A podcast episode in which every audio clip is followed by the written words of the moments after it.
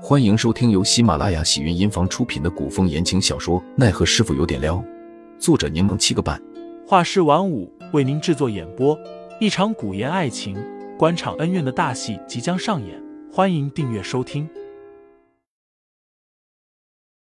第三十二章：争风吃醋。这是在争风吃醋，因为吃醋就给情敌下毒。江湖险恶，他该撤了。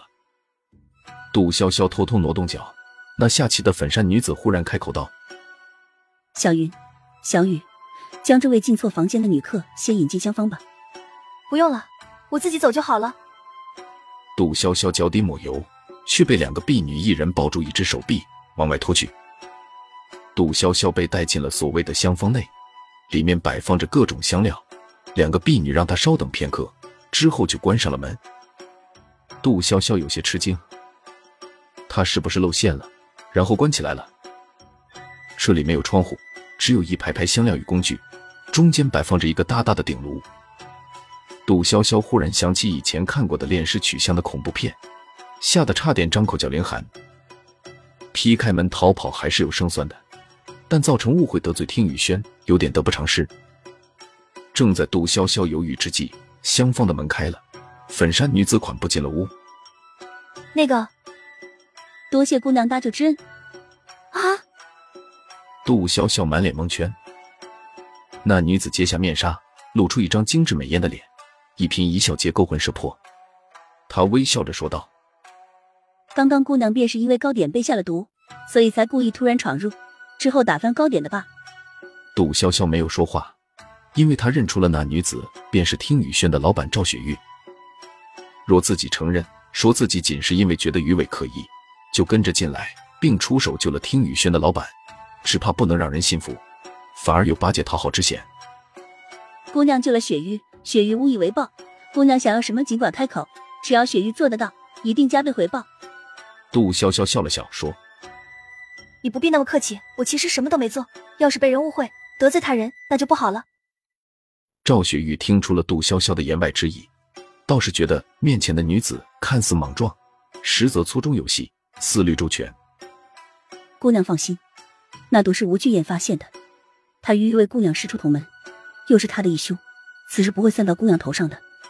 杜潇潇听罢，放心了不少，于是说道：“若无事，那我便先回去了。”赵雪玉却拦住了杜潇潇，问道：“姑娘此次来听雨轩，没有其他的事，比如有没有想要知道的事情，或者想要听雨轩帮的忙？”杜潇潇见对方豪爽坦荡，干脆开门见山：“我叫杜潇潇，初来帝都，因性格张扬跋扈，恐得罪他人，本想来听雨轩买些情报的，结果发现此处过于奢华，往来皆是商贾政客，非富即贵，出手阔绰。我银钱不够，所以准备下次再来的。”赵雪玉听罢，笑出了声：“只是因为这件事？”杜潇潇有些尴尬：“是啊，我刚刚打碎那盘子，是只翡翠玉盘，只怕价格不菲吧？”赵雪玉笑道：“你既要打听消息，我这有些基本资料可免费赠与你。免费？”杜潇潇双眼放光：“嗯，就当做我的谢礼了。”赵雪玉见杜潇潇有些不好意思，便又说道：“这些资料，只要打听一下都能得到，只不过耗费时间与人力。天宇轩每年都会整合换新，不算贵重。那我就恭敬不如从命了。”杜潇潇心情放松不少，笑着打趣道：“我一开始被带到这里，还以为你要叫我扔进顶楼炼香呢，吓得我差点冲出去。”赵雪玉听得有趣，问：“你是从什么志怪画本上看到如此可怕的故事的？”美人笑起来，顾盼生辉，娇艳动人。杜潇潇盯着赵雪玉看了看，感叹道：“你长得也太好看了，容易掰弯女人。掰弯是何意？”不用在意，总之是好话。杜潇潇嘿嘿的笑笑。那我就先走了，回去太晚，我同伴会着急的。赵雪玉让人取来资料，赠予杜潇潇。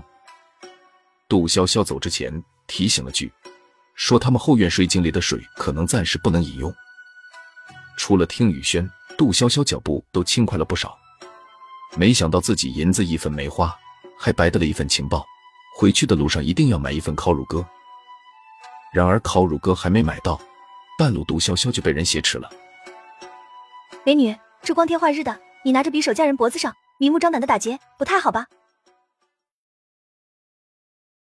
听众老爷们，本集已播讲完毕，欢迎订阅专辑，投喂月票支持我，我们下集再见。